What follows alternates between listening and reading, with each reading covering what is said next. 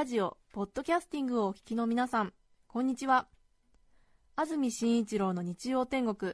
アシスタントディレクターの刈谷陽子です。日天のポッドキャスティング、今日は311回目です。日曜朝10時からの本放送と合わせて、ぜひお楽しみください。それでは8月18日放送分、安住紳一郎の日曜天国、番組開始から10時25分までの放送をお聞きください。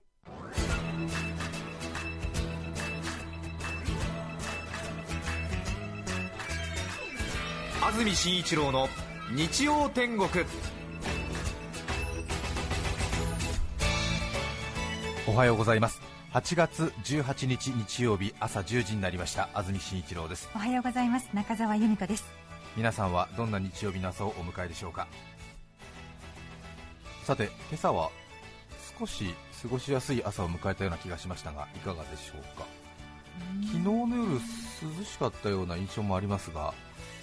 ただスタジオになります赤坂すでに気温30度を超えています、ね今日は天気予報では予想最高気温昨日と同じか少し高く横浜、宇都宮で34度東京で35度。前橋、熊谷では36度の予報になっています今日も35度近くまで気温が上がるということですね。すね。だいぶ皆様もお疲れが出ている頃ではないでしょうか。はい。そしてお盆休みがそろそろ今日で一段落ということになるんでしょうか、そうですよね、ええ。帰省された方などもいらっしゃるのではないでしょうか、私も昨日の土曜日と一昨日の金曜日が休みでしてええ少し何かどこかに出かけたくなりましたけれども、なかなかやはり急に遠出しようと思ってもチケットなどが取れないということで、なかなか8月のお盆シーズンに思い立ってどこかに行くというのはできないんですけれども、何か気持ちが破れかぶれになりまして、旅行代理店のカウンターに座りまして、昨日、一昨日の2日間でどこか行けるとこありませんかって言われましたら、えフィリピンのマニラに行くことができますと言われましたので、私、昨日、一昨日とフィリピンのマニラに行きました。はい、フィリピンのマニラに1泊2日で旅行に行ってまいりました。本当はい、いやー楽しかったですね、楽しかったですねというか忙しかったですね、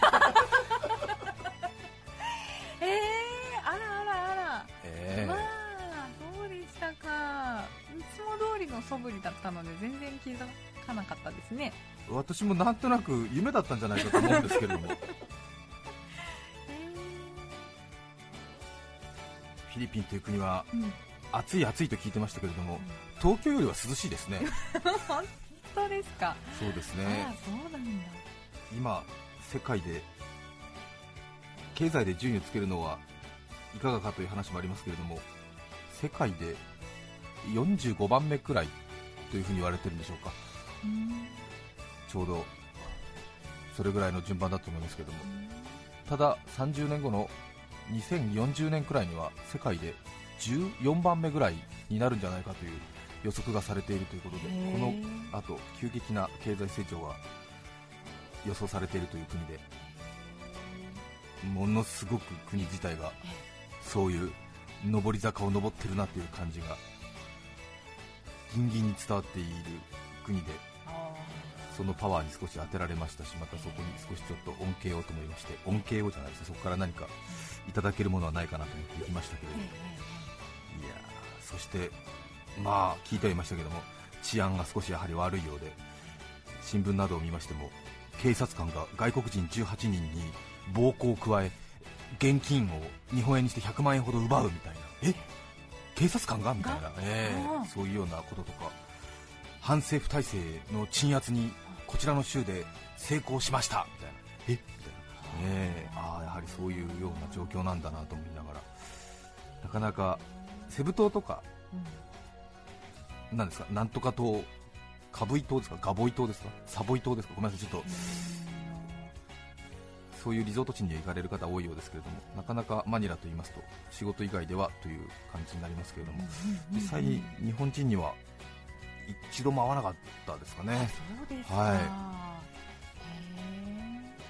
なんとなくこう効率を優先してすごいところでほとんど信号はあるんですけども、うん。まあ、あの守られてるところもあるんですが少し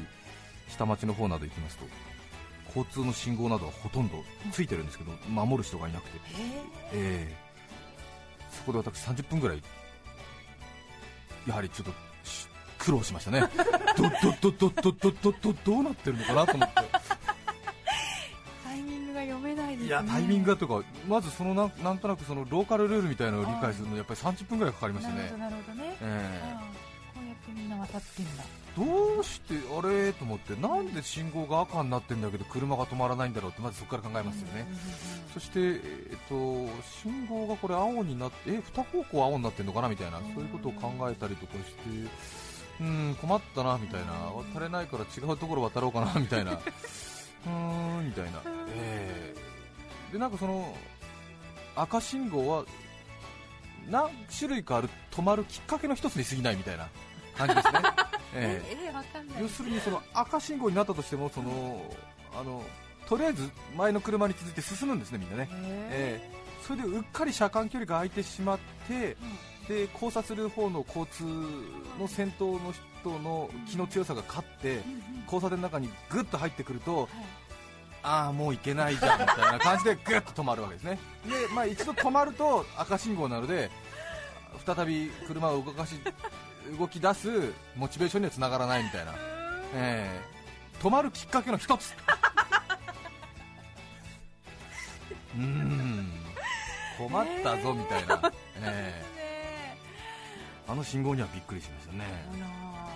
歩行者も入り乱れるわけなんだ。歩行者もそのほぼ同じ感覚ですね、えーそして強い気持ちでうん。車間が空いたら、うん。こうねちょっと、えーうん、わわわわって言いながら、えー前に進むっていう感じですね、えーアピールしながら。アピールしながら、えーいやみんななんか、ポワポワポワポワって言いながら渡ってたから、私もそれに習って、言ってみた。えーポワポワポワって言って、なんかポラーボ、ポラーボって言ってるみたいなんですけどね、よくわかんないから恥ずかしいからね、もし間違ってたらねか。かっこ悪いからちょっと微妙な感じで、ポワポワって、ポワポワポワポワ飛行機何時間何時間で？飛行機は成田からうん、えーっと、マニラの空港まで4時間くらいですかね。うん。はい、なので、まあ、沖縄に行くくらい、沖縄に行くよりもちょっと遠いぐらいですかね、感覚的には。何か私は公共交通機関が大好きなものですから、あまり観光客乗っちゃいけないなんて言われたりするんですけど、とりあえず乗れるものは全部乗っとこうみたいな、別に行くとこありませんので、公共交通機関とスーパーマーケットと、それぞれ挑戦してみたんですけど、ものすごいバスが難しいね、やっぱりね、そうですね。ジプニーとかいう昔、アメリカ軍が使ってたジープを改造した、その頭だけジープになって、後ろになんか勝手に自分たちでアルミ板かなんか伸ばして、小型のバスみたいにした、そういうジープ風バスみたいなのがあるんですけど、それがこうなんか乗り降り自由な路線バスみたいな感じで運賃表とかないみたいなんですけど、えーでなんか手を挙げて勝手に乗って、そしてなんか運転手にどこどこまで行きたいみたいなことを言っ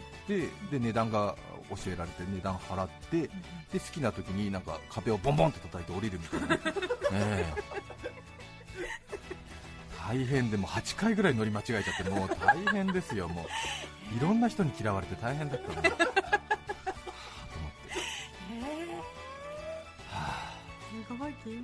張しますよね、大体料金は10円から15円ぐらいなんですけど、へええーと思いましたジープのその荷台みたいになってますんで、その奥行きますとね、その背中越しで運転手の人の近くに行って、その人は背中越しに料金払えるんですけど、はいはい。こっち側のね、ーうん。あの端の荷台の方に乗った人は料金渡せないじゃないですか、どうすると思います？乗ってる人にバケツリレーでうん運賃向こう運転手まで届けてもらうんですよ。でお釣りもバケツリレーで帰ってくるんですよ手渡し？手渡しで。へえすごいなんかーうん。協力的だよね。そうですね。私それに痛く感動してしまいまして。ですね。ええうん。まあ、協力するのは当たり前っていう感じなんですよね、へいや素晴らしいですー本ね当だ。よくうん。なんかなんていうんですかね、間違って伝わったら困っちゃうよね、そうね。伝言ゲームですもんね、そうですよ、どこどこまでのいくらっていうのを。えつないでつないでつないで。え、つないでつないでつないで、はいおお釣りの釣りの、帰ってくるね、みたいね、途中でねちょろまかしたりする人いたら嫌だよね、ねそう。うん。私、そのバケツリレーが楽しくて、うん。それやりたいがために何回も乗っちゃって、ちょっとほら、一員になったみたいで、認められたみたいで、なんかマニラ市民に迎えられたみたいな感じで、ちょっと嬉しくて、へ 乗ってなるべく真ん中に座って、たらなんか端っこから、本当小学生から主婦からお年寄りからサラリーマンからみんな乗るんですけどね、え。えーなんか、いや、わ、わ、わ、わ、なんて、たな、なんて、右から左、右から左、左から右、左から右みたいな、うん、あ、まあ、ええー、な笑顔とかで渡すんですかみんなーいや、結構ね、あの、普通の顔で、え、これかなみたいな、ええうん、英語であのタガログ語でやってるんですよね、まあ、英語の人もいますけど、よく通じましたね、え？なんかあ行き先言えばいいから、なんとかなるのか、安住さんも、私ですか、はい、一人でそんな飛び込んで、私はまあ適当にその、うん、別に目的地に行きたいだけじゃなくて、ただそれに乗りたいだけですから、どこで降ろされようが構わないんですよね、えー、治安が悪そうだなと思ったら降りればいいわけで、えー、これ以上はもう進めない。んです、えー、どんどんどんどんどん。で今度逆方向に乗って、え、え。ー私はマニラにバスに乗りに行きました。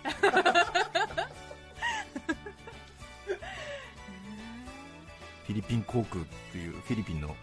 航空会社の飛行機を利用したんですけれどはい。フィリピン航空は大変歴史のある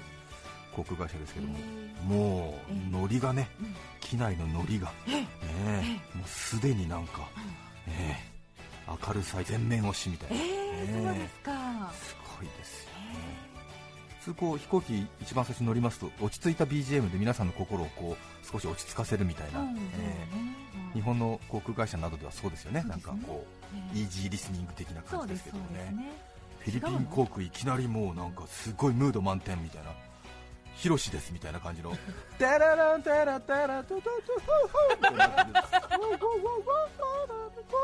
ってみんなノリノリ、うトうトって言いながら、えー、え現地ポップミュージック現地ポットンミュージック、ムード歌謡ムード歌謡みたいな、オンパレード、えー本当ですよ、えトたトな、すげえ、でみんなノリノリでお尻プリプリしながら入ってきー、あまーそう俺の席はどこうんうんうんうんうんかなうんえ客室乗務員の皆さんがね、ええあの Good morning, sir みたいな感じになりますよね、ね Welcome on boarding みたいなねあんな心からのいらっしゃいますよ聞いたの久しぶりですね客室乗務員でね Welcome on boarding っておーっつって、ねえ。嬉しいですよね。ねえ抱きつかれんじゃないかって俺知り合いに会ったのかと思いますよ本当に。ねおおって言われて。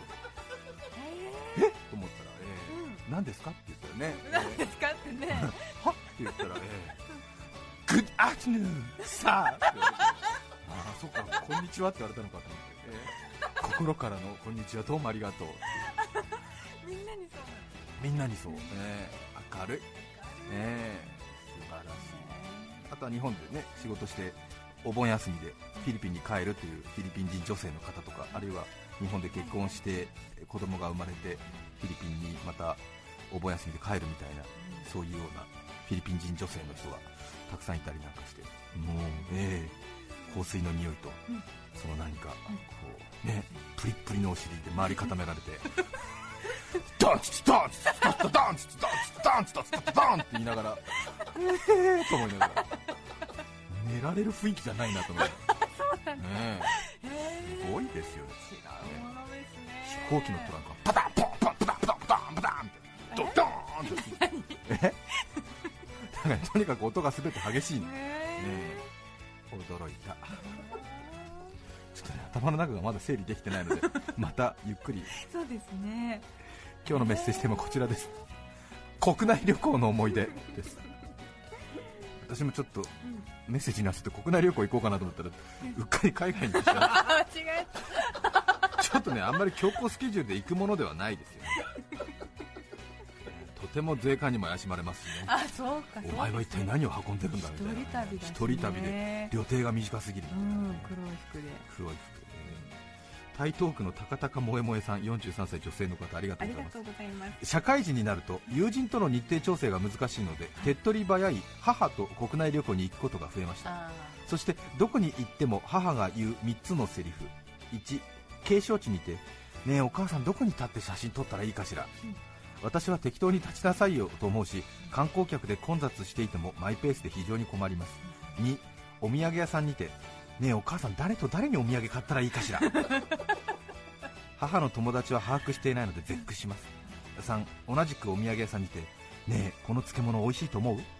大概その土地の名物ではない漬物なので名産品を買いなさいよとイラッとします。毎回この繰り返しかなり高い確率で旅先で喧嘩になりますが母ももう高齢次回は喧嘩をしない楽しい旅行になるよう忍耐力を磨きたいと思います。台東区の43歳の女性の方。ーねお母さん誰と誰にお土産買ったらいいか ね。そう。知らないよっていう言葉がねここまで首元まで出かかりますけれども ね。ぐっと飲み込んでね。そうですね、ええいつもどうしてんの？なんて言ってね。そうですよね、うん意外に旅先ではこういうことをきっかけに喧嘩になったりしますからね。すよね。旅行に行った帰りっていうのは比較的奥さんが不機嫌になる傾向高いんでしょうかね と思いますね。私も昨日成田空港から帰ってくるうん。電車の中で見かけた家族連れで結構奥さんがプリプリしてる例が多くてなんかすっごいこっちまで憂鬱になってしまいましたそうねですか。は右側に座った3人家族息子さんが小学校3年生。年は私と同じくらいのご夫婦でしたけれどもえ奥さんがなんかずっと文句言っててうん。ご主人はもうそれに対して抵抗したら何か余計炎がうん強くなると思って黙って下向いてで男の子がずっとコナンの漫画下向いて読んでて、えー、はーって奥さんが言ってるのを旦那さんがうーんあーみたいな微妙なその イエスともノーともつかないその雰囲気をずっと出してごまかしきるっていう、えー。でそれを通路挟んで反対側で聞いてる俺もなんかあーみたいな。あー心が折れるなーっていうかなんかこうこういうのはこういうのは本当に疲れるなってかなんか触れちゃいけないっていうかやあやだなみたいなあーみたいな。わかりますかね感じ。えわかりますね。ーっていうねあー。あーあーあーあー。感じやすいかなそうねねだからさあれなんだよねみたいなことを奥さんがずっと言ってるからなもう。あ困ったなと思って。うん。ねドンツドンツドンツドンって歌ってあげようかなと思ったんだけど忘れて忘れてっつっ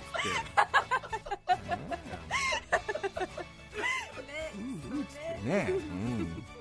Don't mind! Don't mention it!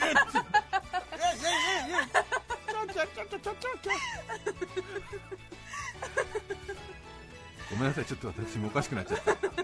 マニラの人ね、本当に明るいのよ。で、私ほら明るさが足りないもんだから、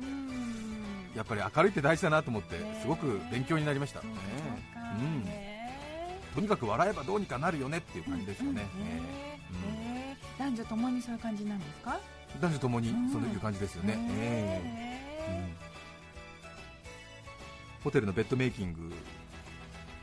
の人に、えーちょっと待ってねって言ったら、オッケーオッケーオッケーオッケーオッケーオッケーオッケーオッケーウェイウェイって笑ってましたからね。えそんなにおかしかったかなと思ったけど。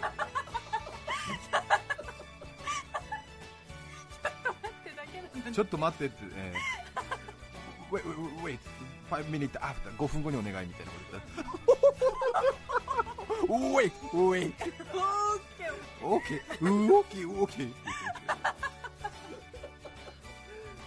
浦安市の豆太郎さん30歳男性の方ありがとうございます私が小学生の頃祖父母おじいちゃんおばあちゃんと私たち家族で旅行に行った時の話です。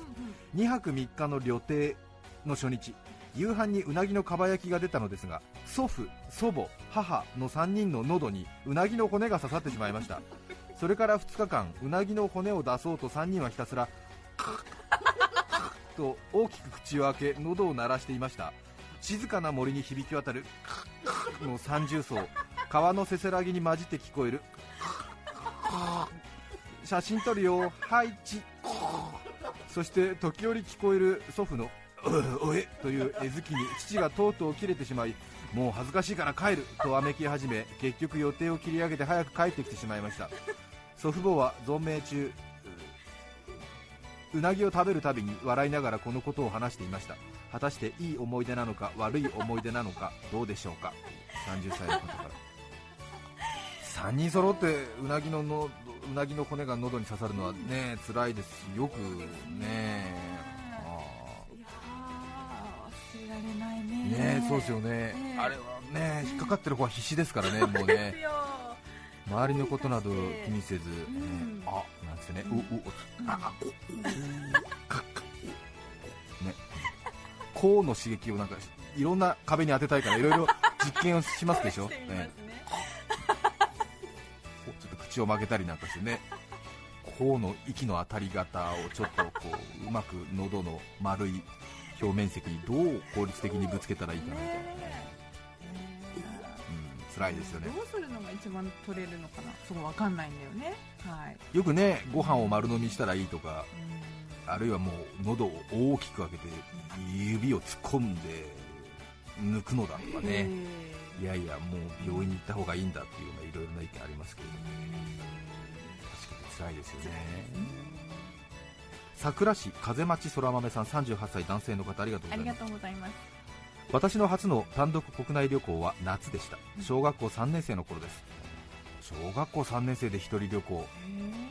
当時名古屋に住んでいて親に切符を手配してもらい祖父母の住んでいる横浜へとつまり名古屋新横浜間を単独で新幹線に乗ったことが初めての一人旅でした。当時小さな少年が一人で新幹線に乗っていることは珍しかったのでしょう。周りにいた大人がしきりに話しかけてくれて面倒を見てくれたことを覚えています。私が万一にも寝過ごさないために母親が到着時間の10分前にベルが鳴るようにとセットした目覚まし時計を私のカバンへ忍ばせていました。果たして到着10分前静かな車内にその目覚まし時計の音場が響きました周囲の雰囲気は凍り大人たちは驚きの表情を見せましたが私を見てなんとなく特進が言ったようで大事に至らずに済みました。しかしあの場の大人たちの空気のつかみ方には感服いたしました。誰もが私の母の気持ちを私が何も言わずとも察してくださったのです。それもほんの一瞬にです。私は常に旅人には優しく接しているつもりです。それは旅の原体験がここにあるからです。現状旅はできていませんが折を見て行きたく存じます。お読みいただきありがとうございます。ではなるほど。そうですね。確かに。周りの大人の皆さんが一人旅の少年のいろいろなことを気遣ってくれてそして目覚まし時計がジリリリリリってなってね、えー昔はなかなかアラームとか腕時計とか便利な機能なかなかありませんでしたので。そうですね。到着時間の10分前に目覚まし時計が鳴るように私のカバンへ忍ばせていた。そうですか途中で気づいても良さそうなもんですけどね。ちょっと重いぞと言って。一人旅ね。いい思いすると本当にうん。旅に出たくなりますよね。そうですね。本当に旅は旅先で出会う人がなんとなく旅の印象を決定づけますからね、うんうんうん本当に旅人には優しくしたいなという気持ちは持っていますけれども、うんマナーの悪い観光客とかにはね、うん。やっぱイラッとしちゃいますよね、私が勤めている町先で唾を吐かないでいただけますか、ねえ。ー皆さんからのメッセージをお待ちしています。はい、E メールのアドレスはすべて小文字で、にちてん、アットマーク、tbs.co.jp。日天の綴りは nichiten で、にちてん、アットマーク、tbs.co.jp です。抽選で5名の方に何かと便利でシュールな表紙があなたの日常を演出日天ノートを。3名の方にはカルピスセットをプレゼント。さらにメッセージを紹介した全ての方にオリジナルポストカードイラストレーター今井トゥーンズさんの制作によるフライング副部長をお送りしています。今日のテーマは国内旅行の思い出。皆さんからのメッセージお待ちしています。それでは今日の1曲目です。神奈川県相模原市白熊さん42歳男性会社員の方からのリクエストです。レミオロメンで南風です。8月18日放送分安住紳一郎の日曜天国。10時25分までをお聞きいただきました。著作権使用許諾申請をしていないためリクエスト曲は配信できません。それでは今日はこの辺で失礼します。安住紳一郎の「ポッドキャスト天国」神奈川県小田原市にアザラシが現れ小田ちゃんと呼ばれ人気です。川には小田ちゃん海にはアマちゃんおっかの上のひなげしの花はアグネスちゃん。お聞きの放送は TBS ラジオ954さて来週8月25日の安住紳一郎の日曜天国。メッセージテーマは2013年夏の事件簿。ゲストはピーコさんです。それでは来週も日曜朝10時 TBS ラジオ954でお会いしましょう。さようなら。安住紳一郎の「ポッドキャスト天国」これはあくまで試供品皆まで語れぬポッドキャスト。ぜひ本放送を聞きなされ。TBS ラジオ954